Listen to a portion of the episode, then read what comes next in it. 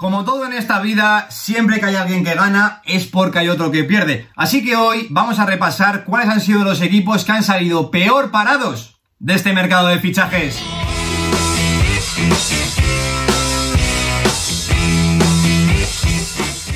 Muy buenos días chicos, como siempre digo, bienvenidos un día más al canal. Ayer hablamos en el canal de los equipos que mejor se han reforzado en este mercado de fichajes, pero evidentemente hay clubes para los cuales este mercado ha sido como una travesía sin agua por el desierto. Así que hoy vamos a hablar de los 5 equipos que han salido como perdedores de este mercado de fichajes. En primer lugar, vamos a irnos hasta Inglaterra, hacia Liverpool, pero en esta ocasión vamos a irnos a Goodison Park para hablar del mercado de fichajes del Everton. Situación complicada, sobre todo porque, bueno, Rafa Benítez tenía esos problemas con Lucas Digne, que al final salió traspasado al Aston Villa en este mercado de fichajes. Y bueno, si al final el jugador no tiene buena relación con el entrenador y quiere salir traspasado, bueno, vale. Pero lo que no me parece normal es que a la semana de vender a Lucas Digne, uno de los mejores laterales izquierdos desde la Premier League en los últimos años, despidas a Rafa Benítez, que ha sido el principal escollo, el principal problema por el cual Lucas Digne no ha tenido oportunidades en este Everton. A partir de ahí, pues bueno, todo ha ido un poco precipitándose un poco, se han ido haciendo incorporaciones sobre la marcha, ha llegado Nathan Patterson para el lateral derecho, eh, Mikolenko para reemplazar a Lucas Digne en el lateral izquierdo, pero a partir de ahí han sido todos fichajes que han sido a última hora, sin entrenador, y al final ha acabado llegando Frank Lampard. Y en ese mismo día, Donny Van de Beek, procedente del Manchester United, un futbolista al cual hay que recuperar, que me encaja en el Everton, pero bueno, vienen horas bajas y Dele Ali, que llega libre procedente del Tottenham en una situación, bueno, la carrera ahora mismo de Dele Ali no se sabe por dónde va a salir. Son dos fichajes que además ocupan la misma posición, tanto Van de Beek como Dele Ali, así que vamos a ver cómo Frank Lampard los apaña dentro del terreno de juego, vamos a ver qué esquema utiliza el entrenador inglés, pero a mí todo esto me huele un poquito mal, todo esto, pues bueno, son decisiones que se van tomando muy sobre la marcha, muy precipitadas y sobre todo carentes de sentido alguno. Así que como digo, para mí el Everton me deja muy, muy, muy frío en este mercado de fichajes, todas sus decisiones son muy controvertidas. Al final, vamos a ver si con estas incorporaciones el equipo de Goodison Park, el nuevo equipo de Frank Lampard, le da para salvarse en esta Premier League. No nos movemos de Inglaterra porque vamos a viajar hacia Londres para hablar del mercado de fichajes del Tottenham Hotspur. Alguno dirá, joder, este tío que hace metiendo en perdedores del mercado de fichajes al Tottenham de Antonio Conte. Me explico.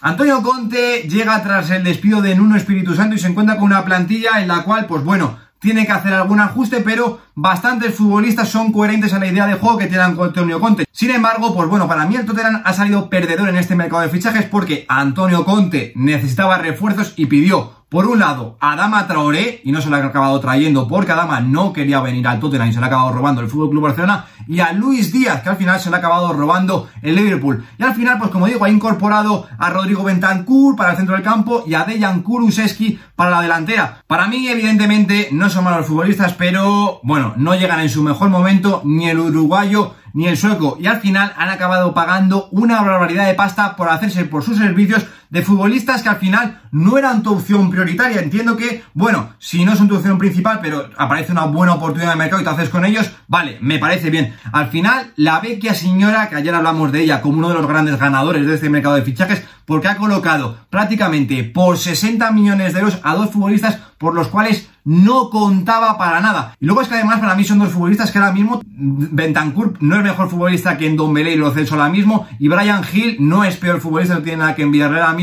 a Dejan Kulusevski, que al final estos futbolistas han salido cedidos, no has recibido prácticamente nada por ellos y por Rodrigo Bentancur y Dejan Kulusevski has pagado un auténtico pastón. Así que por este motivo para mí el Tottenham Hotspur de Antonio Conte ha salido como perdedor de este mercado de fichajes. Para hablar del tercer equipo que para mí ha salido como perdedor en este mercado de fichajes, tenemos que coger un avión hacia Italia, hasta Florencia, para hablar, lógicamente, del mercado de fichajes de la Fiorentina. Era un mercado de fichajes complicado porque, bueno, al principio incorporaron a Icone, también incorporaron a Piontek como dos fichajes que, bueno, sobre todo Icone para ganar en calidad de plantilla y Piontek como suplente de Dusan Blaovic, pues bueno, eran dos fichajes bastante coherentes y a un precio muy razonable. Icone por 14 millones de euros procedente del Lille y eh, como cedido procedente de Hertha de Berlín. Sin embargo, al final, en las últimas semanas, las cosas han acabado precipitando un poquito y la Fiorentina no contaba con que Dusan Blaovic saliese traspasado en este mercado de fichajes. Evidentemente han traído a Artur Cabral por 14 millones de euros, un futbolista que pedía voces salir del Basilea, un futbolista que lo estaba haciendo realmente bien, por el que se han interesado muchísimos clubes, sobre todo sonó para el Fútbol Club Barcelona, y al final llega para sustituir a Dusan Blauwitz. Como he dicho, a mí mm, me parece un mercado de fichajes coherente de esta Fiorentina, pero claro, habiendo perdido no solo a tu mejor futbolista, sino posiblemente al mejor jugador de la Serie A, esta Fiorentina, como digo, creo que ha amortiguado bastante bien el golpe, vamos a ver cómo se van adaptando, pero creo que ni juntando los goles de Pionte, ni de Artur Cabral, ni de lejos van a cubrir la baja más que sensible que ha dejado en Florencia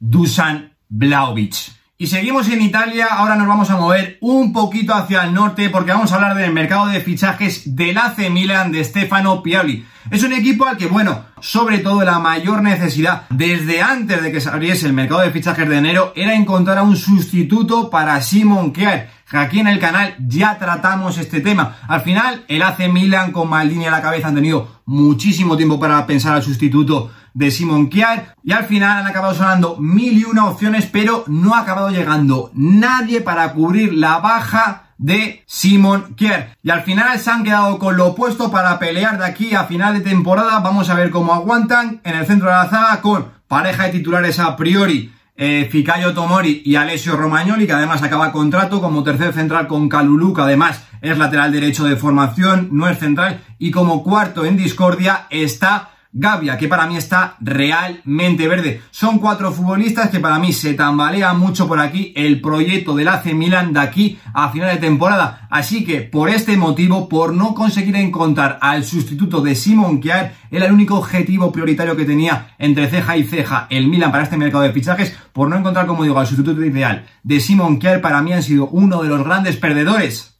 de este mercado de fichajes. Y ya para finalizar, vamos a viajar hacia España para hablar del decepcionante mercado de fichajes del Atlético de Madrid. Digo decepcionante porque nada más abrirse la ventana de traspasos, Kieran Trippier fue traspasado al Newcastle únicamente por 15 millones de euros. Un futbolista que, bueno, ya había expresado su deseo de marcharse a la Premier League, pero ya hemos hablado del proyecto del Atlético de Madrid esta temporada. Uno de los puestos más sensibles de esta plantilla era el carril derecho. Versálico prácticamente no se puede contar con él y Kieran Trippier estaba prácticamente solo en ese carril derecho, pero se estaba lesionando bastante y como digo, quería salir del proyecto. Y una vez se confirma el traspaso, empiezo a darle vueltas en mi cabeza, pero bueno, como el Atlético de Madrid traspasa a Kieran Trippier sin tener un relevo de garantías, únicamente por 15 millones de euros, incluso llegué a pensar de, bueno, como la temporada que viene ya cuenta con muestra comunitaria, a lo mejor le pagaban muchísimo menos y al final ha acabado vendiendo por 15 millones de euros, pero bueno, se lo has vendido al Newcastle, un club que está desesperado por incorporar futbolistas que han pagado 30 millones de euros por Chris Wood y únicamente se lo has vendido a Kieran Trippier por 15 millones de euros.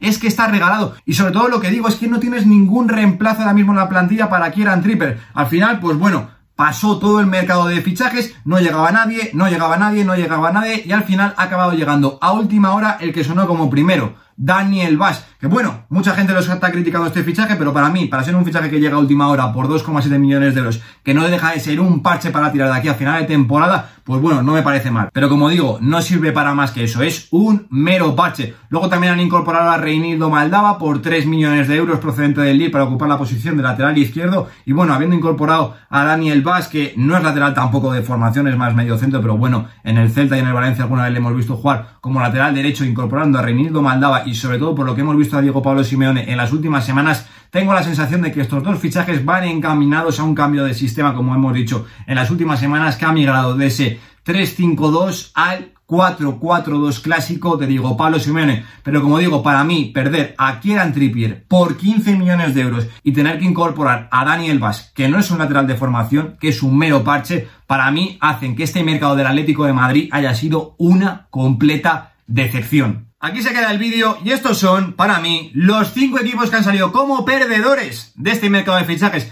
Evidentemente, podríamos haber hablado de otros muchos equipos, por ejemplo, el Wolfsburgo, decepcionante temporada la del equipo alemán, que además ha perdido a su máxima referencia, a su ariete, Jude Bejos, únicamente por 14 millones de euros. Y evidentemente podríamos haber tratado el caso del Porto, que este mercado de fichajes ha perdido una barbaridad con las salidas de Sergio Oliveira, Jesús Corona, pero sobre todo con la salida de Luis Díaz rumbo al Liverpool. Por eso ahora os pregunto a vosotros, ¿cuáles han sido los equipos que han salido peor parados de este mercado de fichajes? Como siempre os digo, estaré encantado de leeros y debatir con vosotros en los comentarios. Yo por mi parte nada más chicos, semanita intensa aquí en el canal, vídeo de ganadores y vídeo de perdedores del mercado de fichajes. Pero como siempre os digo, con muchísimas ganas de seguir trabajando. Así que nada chicos, nos vemos la semana que viene en un nuevo vídeo. Lo dejo aquí.